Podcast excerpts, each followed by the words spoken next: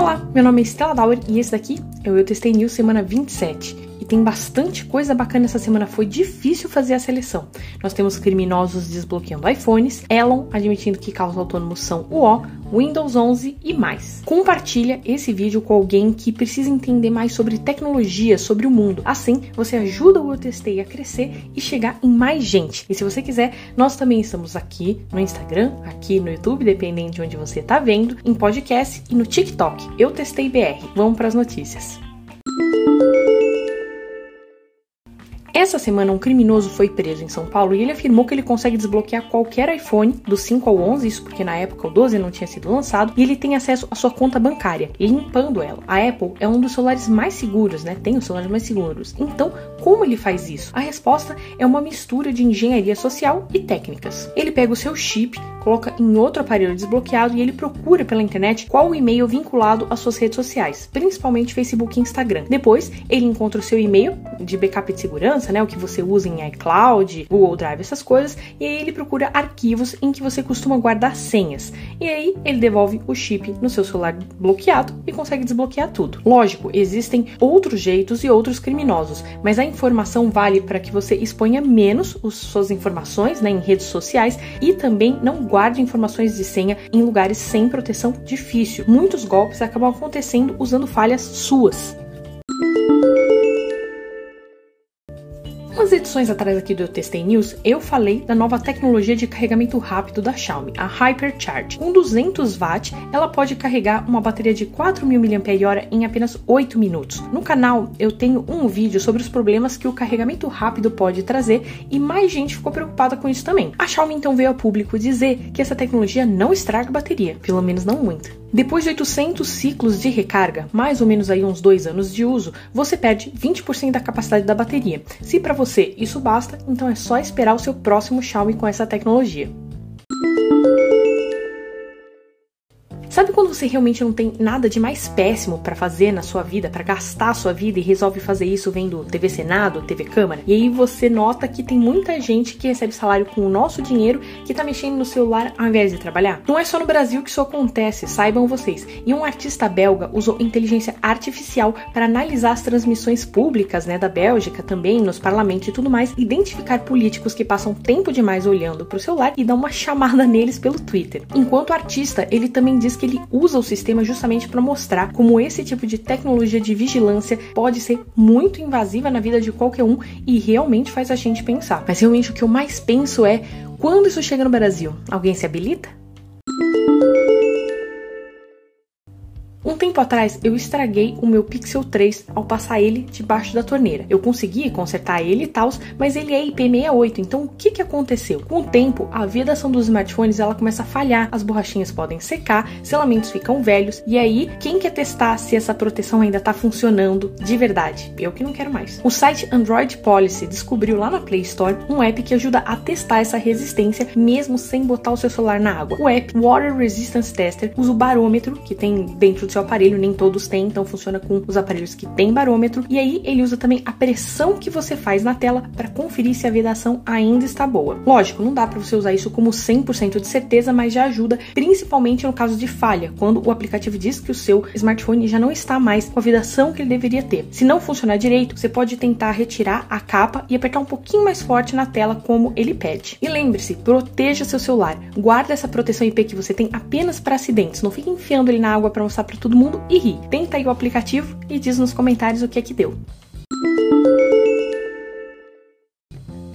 Cringe e assistiu os Jetsons sabe, o futuro de hoje, o que prometeram pra gente, era para ter carros voadores pelo céu, mas a gente só tem carros autônomos que ficam presos no chão e se envolvem em acidentes. Mas isso tá para mudar. Elon Musk, o rei da tecnologia e chefão da Tesla, ele insistiu por anos, né, que carros autônomos que se dirigem sozinhos eram o futuro próximo. Mas aí os anos estão passando e agora que alguns clientes estão cobrando ele, né, reclamando ele de uma atualização para o sistema autônomo que ela tá atrasada, aí ele admitiu no Twitter que esse é é um problema mais complexo do que ele pensava. Lá no canal do Eu Testei tem alguns vídeos sobre Teslas e o que eu, do que eu testei, o piloto automático 100%, né? Você não precisa fazer absolutamente nada, ainda é uma coisa que está muito longe de acontecer. Tem muita variante no mundo real que bagunça a vida da Tesla e de outros que estão tentando fazer a mesma coisa. Mas por outro lado, o carro voador já está quase aí. Quem diria, não é mesmo? O Aircar da empresa Klein Vision fez um voo teste entre duas cidades. Ele levou 35 minutos a 170 km por hora. Depois, ele pousou de boas e em 11 minutos ele fechou as asinhas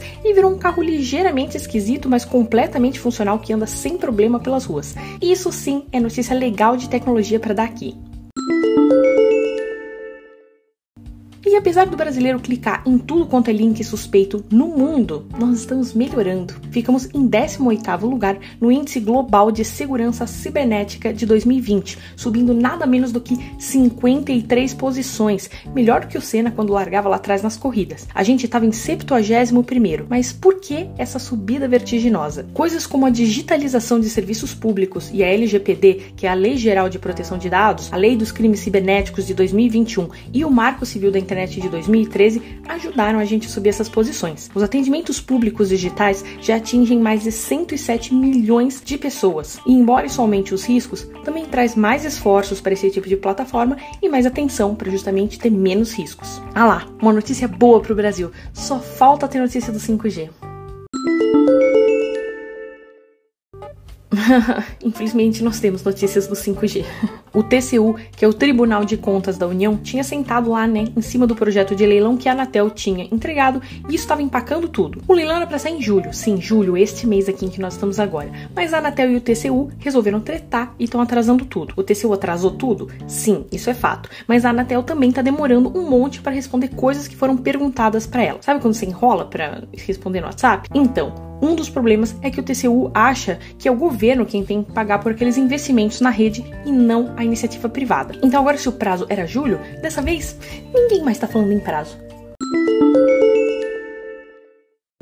Na semana passada, eu também abri o Eu Testei News com a notícia de que as redes sociais, né, poderiam acabar com a humanidade. Poderiam, de forma alguma isso está acontecendo. O pessoal do MIT então se preocupou com essa notícia aí e eles resolveram bancar o otimistas e apareceram com uma lista de 25 coisas que podem ser feitas para evitar esse fim da humanidade pelas redes sociais. Amigo, 25 coisas eu não faço nem na minha vida toda. Se precisar fazer 25 coisas pra gente não morrer pelas redes sociais, nós estamos fadados ao fim, sério. Mas aí uns especialistas em redes sociais sociais debateram e escreveram apenas 17 páginas sobre o caso. E entre esses 25 itens aí que eles elaboraram, nós temos uh, mais privacidade sobre dados pessoais, melhorar regulamentações em cima da mídia, maior responsabilização sobre empresas que projetam e implantam produtos, melhorar algoritmos que combatem fake news e até dividir grandes empresas como o Facebook para que não dominem demais as coisas. 25 coisas complexas demais. Ser humano é preguiçoso. Eu realmente espero que tenha alguém com boa vontade por aí.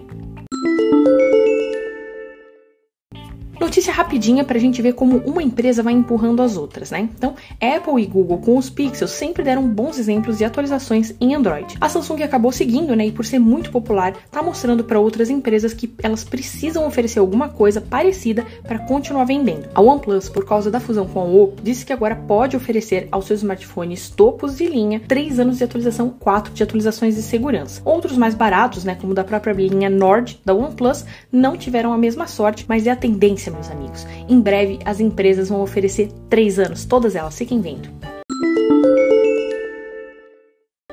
Chevrolet chegou a parar a linha de produção do seu popular carro Onix umas semanas atrás, como eu acabei noticiando aqui. Agora foi a vez da Hyundai anunciar problemas. No começo da semana, ela já estava atuando com só um turno de produção, mas ela chegou a informar que parou total a produção da fabricação dos seus carros no Brasil. A culpa não é do Brasil e nem dos formandos de odontologia que compram HB20, e sim dela, a nossa velha amiga, a crise dos chips. A Hyundai é mais uma empresa que está com problemas de abastecimento de semicondutores essenciais para os seus carros produção, entretanto, deve ser retomada em breve. E quem tá tirando a melhor nessa? A Stellantis, que com a Fiat tá vendendo horrores, já que não tá com falta de chips, sabe-se lá como. A Fiat voltou pro topo do ranking dos mais vendidos, pelo menos por enquanto. Apple implementou mais opções para os seus usuários de iPhone decidirem quando não querem compartilhar informações com anunciantes. Essa restrição está levando a uma debandada em massa, a muito mais publicidade no Android, onde ao menos por enquanto não tem essa proteção. Por enquanto, a Google comemora, mas sabe que ela precisa também de um sistema similar para manter os seus usuários no Android. Enquanto isso, uma pesquisa mostrou que o cenário está realmente mudando. Além de não quererem mais ser rastreados por anunciantes, as pessoas agora esperam ser remuneradas de alguma forma quando isso acontecer. Por isso, novos sistemas estão sendo criados para que publicidade online seja mais justa para todos e respeite a privacidade das pessoas. O que, que você acha disso? Finalizamos com ele, né? O sistema que desbancou o Harmony OS na boca do povo, o Windows 11. Enquanto você tá aí chorando que o seu computador quase novo não vai ter o upgrade gratuito por causa das especificações básicas, pessoas já do mundo instalaram o Windows 11 em um Xiaomi Mi 8, um OnePlus 6T e agora até em um Lumia 950 XL de 6 anos atrás. Microsoft, né? Tá toda orgulhosa, peitinho inflado, anunciando que essa será a geração mais acessível da história do sistema, mas não para o seu computador, e sim para deficientes de todos os tipos, o que é uma notícia muito boa, né? Já que pessoas, por exemplo, com dificuldades de visão e outras são sempre marginalizadas nesses processos. A acessibilidade é um tema cada vez mais importante. E até mesmo quem tem Windows 7, 8 ou 8.1 instalado vai poder migrar de graça para o Windows 11. O problema é que vai precisar fazer uma instalação limpa e sem uma partição já reservada para isso, você vai ter que começar tudo do zero. Mas claro, isso só vai acontecer se você for um rebelde que não quis instalar o Windows 10 na sua máquina todos esses anos, porque se a sua máquina não pode sair dessas versões antes, é quase certeza que o Windows 11 não vai deixar você passar. E é isso por hoje. Pareceu até mais uma continuação das notícias da semana passada do que realmente novas, não é mesmo? Mas até que não foi ruim hoje, né? Até que a gente teve coisa boa. Então, deixa o seu like e lembra, passa esse vídeo também para alguém se distrair nessa sexta-feira bonitinha, ok? Eu fico por aqui e até a próxima semana. Tchau, tchau.